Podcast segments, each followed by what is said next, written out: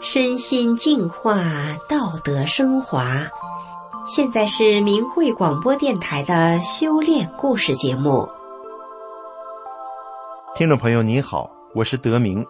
今天和大家分享的故事是五十六亿七千万年的期盼。今天我们故事的主人公曾经在大学的课堂上听到老师半开玩笑的说：“同学们。”我给大家讲个故事啊，这可是释迦牟尼佛说的。他说，五十六亿七千万年以后，会有一个未来佛，弥勒佛下世来度人。你们要是能够活到那会儿，就跟着弥勒佛学吧。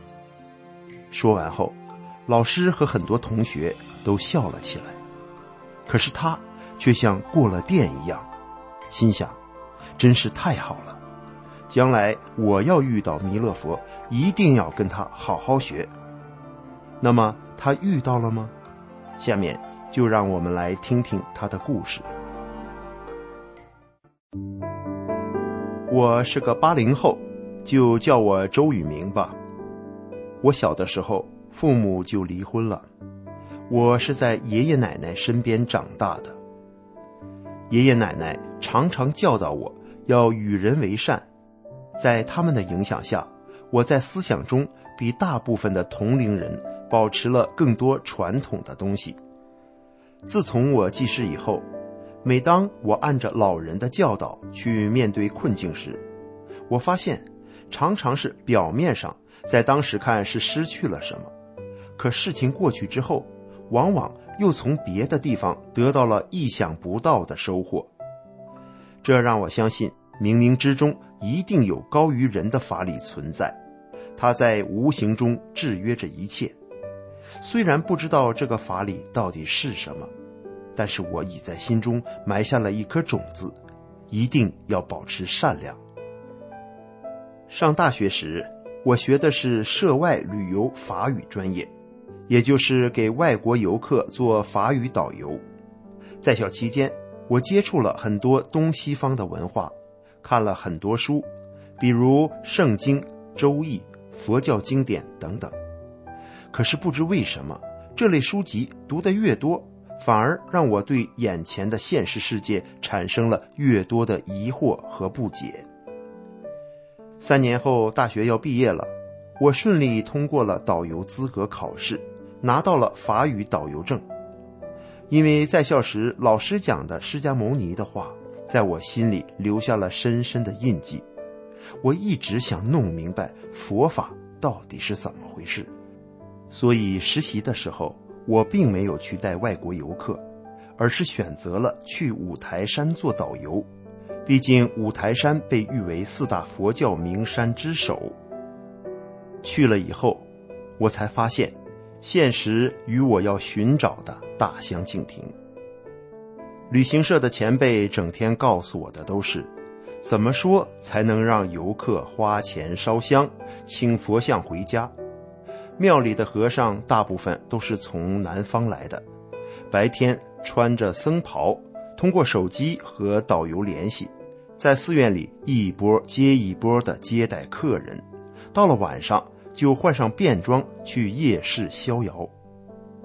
看清楚了这些打着佛的旗号骗钱的假导游、假和尚之后，我就决定白天在旅行社待着，等黄昏后清静了再出门。那时，每当夜幕降临时，我独自一人坐在文殊寺的庭院中发呆，听着微风吹动屋檐下的铃铛，内心越发的失落和难过。昔日的佛教圣地怎么变成了这个样子？我寻找的佛国净土到底在哪儿啊？一天上午，我突然感觉外面有什么在等着我，就茫然的走了出去。走到山脚下，遇到两个阿姨和一个姐姐，其中一个戴眼镜的阿姨向我问路，我说：“反正我也没啥事儿，我给你们带路吧。”走了没多远，阿姨突然开口对我说：“你今年黄历二月份丢过一个东西，这个东西对你很重要，但是后来你找到了，是某个神帮你找到的。”我一听愣住了，因为确有此事。那是寒假返校后的一天早上，我突然发现钱包丢了，里面有我的身份证、准考证，这都是过两天要办导游证要用的。我找遍了学校的每一个角落，也没找到。情急之下，我想求神帮助，心里默默求过神之后，好像一下子心里就轻松了很多，悠哉的去串门了。走进一个宿舍。一个同学看我来了，气愤地说：“也不知道是谁把我的手机给偷走了，还往我床上扔了个烂钱包。”我一看，这不就是我的钱包吗？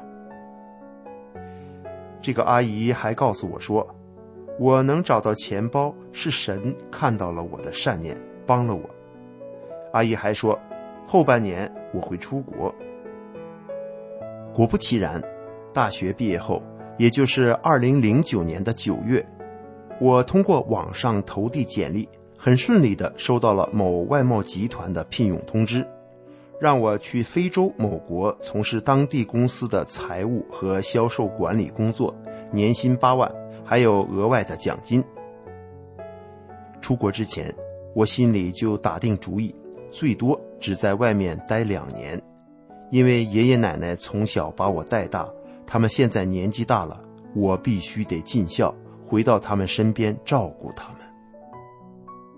在非洲的这两年里，日子枯燥乏味，每一天都像是原版复制前一天。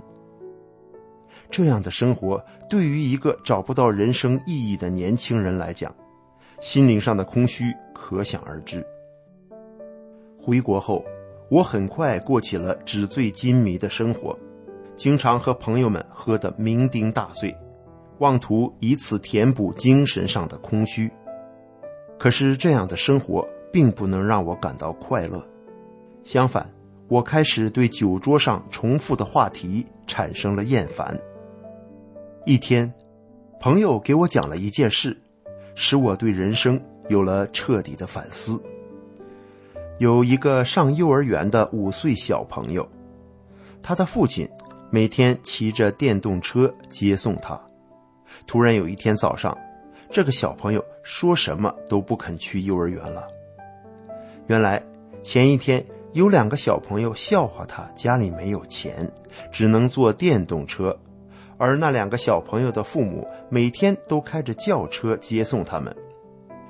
这孩子的父亲没办法，只好贷款七万元买了一辆车。孩子才肯去幼儿园了。看到物欲横流、道德沦丧的大陆，对比宽松自由、民风淳朴的海外，我产生了一连串疑问：在非洲、西藏那么贫困，生活质量那么差，为什么人们每天都很开心呢？难道人的一生就是为了金钱和名利而活着吗？如果社会再这样发展下去，人类将来会怎么办呢？我终于发现，这一切问题的根源，在于中国大陆人的信仰缺失。要解决这一切，就得把丢失的信仰找回来。可是去哪儿找呢？佛教现在是不行了。五台山我自己就去过，简直太乱了。道家的书也接触过。但都是些古文，没人教，自己也看不懂。圣经也读过，觉得那是给白人修的，也不适合我。我尝试着在气功中寻找出路，但看了很多功法的介绍都不满意。一天，我的一位台湾朋友给我发来一个网址，说台湾有很多人练这个功。我一看。是法轮功。我一下想起了在非洲的时候，我有机会接触到国外的网站，知道了中共六四屠杀大学生，炮制了天安门自焚伪案，嫁祸给法轮功，活摘法轮功学员器官等等真相。看清了中共一直在撒谎欺骗老百姓。为了不活在中共的谎言中，我回国前就下载了翻墙软件，天天上动态网。法轮功的网站就在页面的中间，可我从来都没有点进去看过。这次台湾朋友推荐我法轮功，我突然意识到，台湾有那么多人都在练，欧美那么多发达国家的人都有人在练，还有很多是博士、科学家。国内打压这么厉害，抓人、判刑，甚至活摘器官，可是法轮功学员们还是义无反顾地练，这个功肯定是不简单。我决定一定要好好看看。我打开了法轮大法书籍的网站，映入眼帘的是几十个书名。原来法轮功有这么多的书，我都不知道该从哪里看起。就在我犹豫不决的时候，一本书一下子吸引了我，书名是《法轮大法美国法会讲法》。我心想，看了那么多气功师讲的东西，没有一个人能把修炼给讲清楚的。法轮功的师傅在美国讲法，底下应该有很多高材生在听。那我就看看书里面到底有没有我要找的。这一看可不要紧，整个人就像通了电一样。我在人生中的一个个疑问被不断的解开，当时的我既兴奋又震惊。书中谈到了人类文明的从古到今。也讲到了关注地球的外星生命，还有另外空间的存在形式，人体修炼的博大精深，以及在俗世中就能修得正果的宇宙大法等等，而且是用非常浅白的语言把这些精深的道理讲了出来。一口气看完了法轮大法美国法会讲法，当时已经是凌晨三点了。然而我却一点没有困意，头脑非常清晰。我终于找到了可以教我修炼的师傅了。我激动地跪在床上，眼含泪水，双手合十，心里向李洪志师傅说：“求师傅一定收下我，不管吃多少苦，这辈子我一定跟您修成佛。”决心修炼后，我开始处处试试。按照师傅教导的真善人标准做人，说真话，办真事，与人为善，遇事不再和人争执，不再推卸责任。每遇到问题或者跟人发生矛盾的时候，主动向内找自己的问题。在工作中兢兢业业，对人坦诚相待，从不和人计较。修炼后，两个老板拖欠我工资几万元钱。我只为他们没能把企业经营好而忧心，却从不把个人失去的利益放在心上。同时感叹：“我发现什么害人之心不可有，防人之心不可无之类的话，到你这儿都不灵了。人要都练法轮功，这社会就好了。”我刚修炼几个月，爷爷就病倒了，瘫痪在床。为了不让父亲和姑姑们，忙完工作后，还要拖着疲惫的身子陪护爷爷。我主动承担起照顾爷爷的责任。我白天喂爷爷吃饭，帮他活动身体。爷爷大小便失禁，我就帮他排便。晚上陪在他身边睡觉，还要不时的起来给他翻身，避免生褥疮。爷爷生病后，就像变了一个人一样，经常控制不住自己的情绪。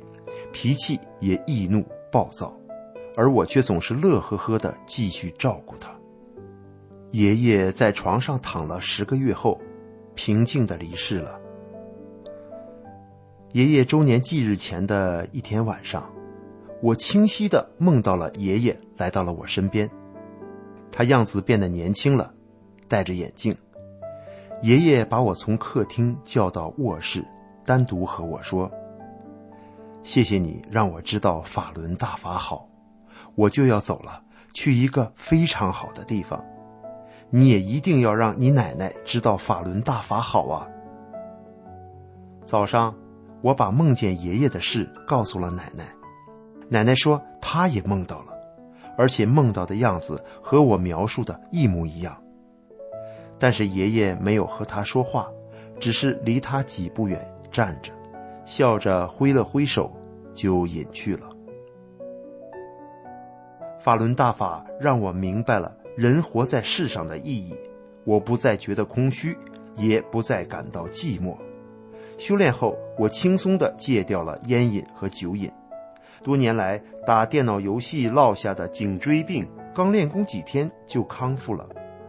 而且我从小心脏有毛病，熬夜时间久了就觉得心脏有一下没一下的跳，几次去医院看大夫，可从来都没有找到原因，也没有治好过。自从修炼法轮大法以后，心脏的毛病也不翼而飞了。修炼后的我心灵纯净了，身体棒棒的，每天活得有滋有味儿，对未来充满了信心。佛经中说，当三千年开一次的优昙婆罗花开放的时候，就是未来佛转轮圣王下世传法度人的时候。二零一四年，圣洁的优昙婆罗花开在我家一个菜瓜上。我把瓜皮刮下来保存，就这样没有水，没有养分，瓜皮都干的和木条一样了。上面的婆罗花却静静的开了三年。修炼后，我明白了天上和地上的空间不同，时间也是不同的。当初释迦牟尼佛给弟子们讲的是天上的时间，五十六亿七千万年后。弥勒佛下世传的佛法，就是这人间两千五百年后传世的法轮大法啊！佛家讲缘分，五十六亿七千万年的期盼，我终于接上了佛缘，真的是此生无憾了。好，听众朋友，今天的修炼故事就到这里，感谢您的收听，我们下期节目再见。